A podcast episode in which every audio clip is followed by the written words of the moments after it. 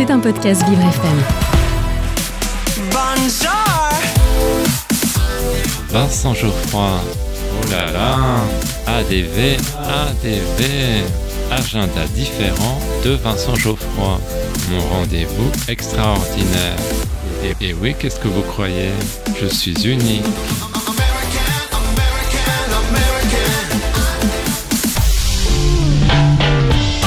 J'ai un secret pour vous.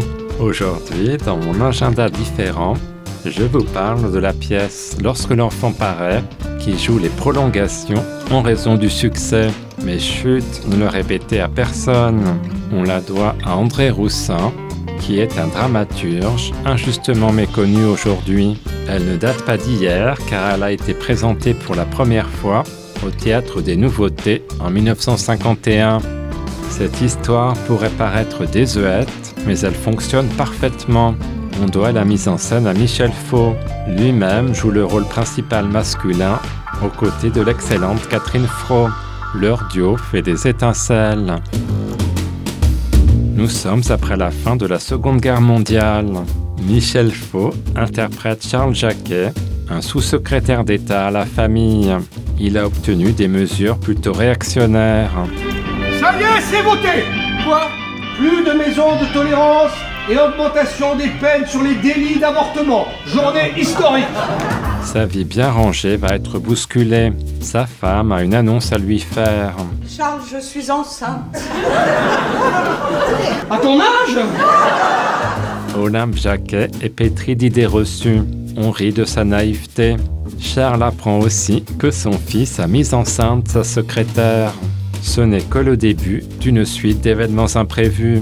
Les certitudes de cette famille bourgeoise vont voler en éclats. Le spectateur va de surprise en surprise. Je parle de naissance et ils font des têtes d'enterrement.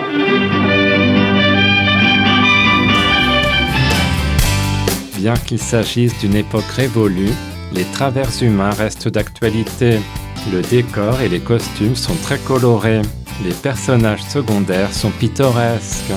Toutes les générations peuvent apprécier ce spectacle. Cette comédie trépidante vous fera oublier vos soucis. Son côté déjanté ne m'a pas déplu. Lorsque l'enfant paraît, c'est jusqu'au 2 avril. Rendez-vous au théâtre de la Michaudière, 4 bis rue de la Michaudière dans le deuxième, métro 4 septembre au Opéra. Maintenant que vous connaissez mon petit secret, je vous laisse. Je vais écouter l'hymne à l'amour d'Edith Piaf.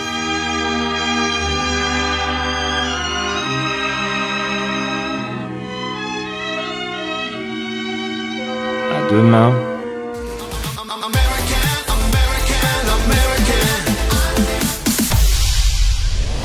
C'était un podcast Vivre FM. Si vous avez apprécié ce programme, n'hésitez pas à vous abonner.